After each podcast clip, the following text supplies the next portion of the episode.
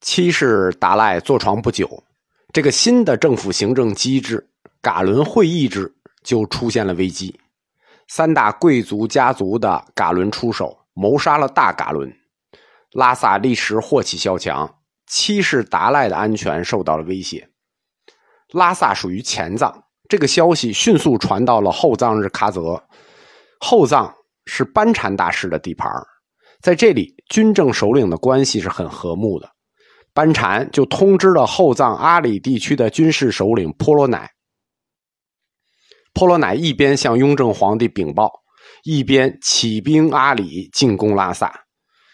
清军还没有进西藏，婆罗乃就把这场叛乱平息了。那雍正皇帝很高兴啊。雍正皇帝这个人作风很凌厉，杀人很凶，赏人也很凶。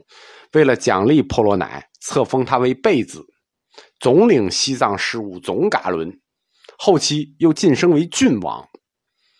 郡王制就在西藏延续了大概二十年时间，一直到了乾隆初年，这也是西藏史上唯一的一段郡王制。在这段时间里，达赖七世是没有行政权的，就是单纯的宗教领袖。但是七世达赖喇嘛和婆罗乃之间的关系。很融洽，在雍和宫很多贡品都是他俩联合进贡的。有的时候七世达赖进贡，顺着就把婆罗乃的东西供来；婆罗乃进贡，顺着就把七世达赖的东西供来。所以这一段时间大概是七世达赖尊者这个一生最平静的日子。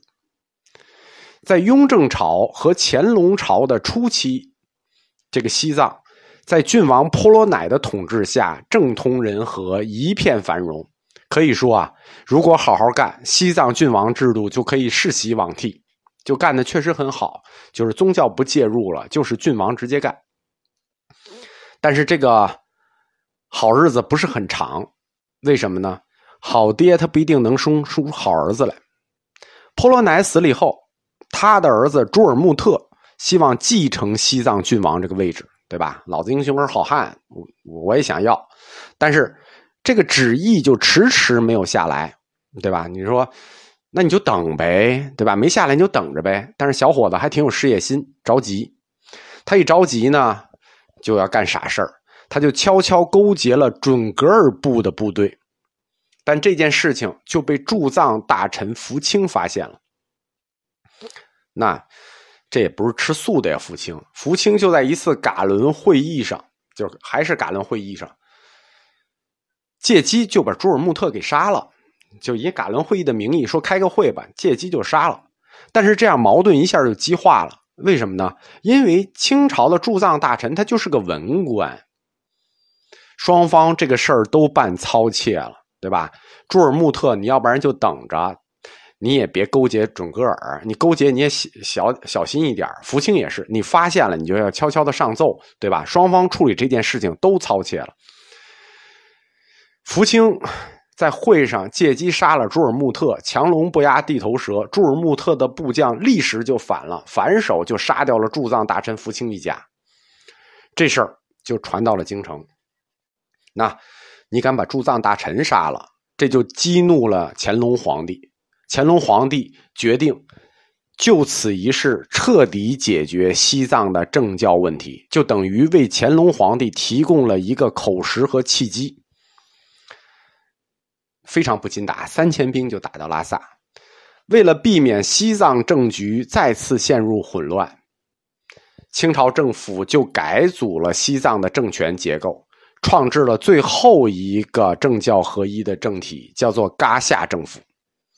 噶夏政府呢，还是设置四大噶伦，一正三副，但是这回，上次噶伦是因为什么？出身于大贵族家族，大家后面都有利益矛盾。这次必须由僧人出任首席噶伦。那副噶伦可以是那个贵族，但是首席噶伦必须是僧人，因为你原来首席噶伦是大噶伦是贵族的话，他涉及到其他利益的时候，他会顾及自己的利益。但是现在最后做决定权的首席噶伦呢是个僧人，日常事务必须由四噶伦合议。合议完了之后，你们就不能做决定了。原来噶伦会议可以做决定，现在不能做决定，要把决定呈报给达赖喇嘛和驻藏大臣。西藏的政治、经济、文化、司法、军事所有的权限，虽然都在噶伦府，但是要共商行使，并且非常特殊的是，这一正三副噶伦，他们没有专门负责的领域，对吧？大家如果了解现在这个我们的这个政体，对一个厅长、四个副厅长，他有分管领域，哪个副厅长管哪个，哪个副厅长管哪几个处，他有分管领域，有分工。但是嘎伦制没有分工，所有的问题要上全上，啊不够用不够用设置临时嘎伦，对吧？所有的问题，政治、经济、文化、司法、军事，你没有说分工，说你就管军事，你就管司法，不行。所有的问题都在嘎伦会上开，如果不够使，就设临时嘎伦。所以四嘎伦制在西藏大部分时间是六位嘎伦在干，除了那位首席嘎伦，首席嘎伦是要僧人。剩下的嘎伦是由大家族出，这些大家族的嘎伦呢是世袭的，就是世代由这个大家族出嘎伦。有的嘎伦一直延续到现在，比如新中国建国以后有两位藏族将军，其中中国唯一的藏族中将就是嘎伦，一个嘎伦家族的后代，从那个时候的嘎伦一直延续过来的。每个嘎伦既无专门负责的领域，他也无任期，对吧？像美国大法官没有任期，都是终身制的，集体领导制、集体全负责负责制啊，集体终身制，所有的事情共同商量，最后呈报达赖和铸造。在七世达赖时期，最后的决策是由两个人决定的，等到就是由他和驻藏大臣决定的。到了七世达赖圆寂之后呢？清政府对这种政治结构又做了一次重新的考量，为什么？因为达赖喇嘛他一个人如果集政教权于一身，感觉这个权力还是有点太大了，所以就在形式上把达赖喇嘛的位置进一步提高了。什么意思呢？你是活佛呀，你是神呢，你神你就得供着，你就别做具体的事儿了。就像英女王一样，你就是形式元首，你不要再参与政务的决策了。所以，所谓政教合一，从七世达赖喇嘛之后，达赖喇嘛这个权力就不再参与政务的决策了，他就是宗教领袖。政教合一，政教合一，那政这边还是驻藏大臣，那教这边不是达赖喇嘛了，你要出一个人，出谁呢？在达赖喇嘛之下，要设置一位摄政王。这位摄政王代表达赖喇嘛会同驻藏大臣处理西藏行政事务，但是这位摄政王必须是一位僧王。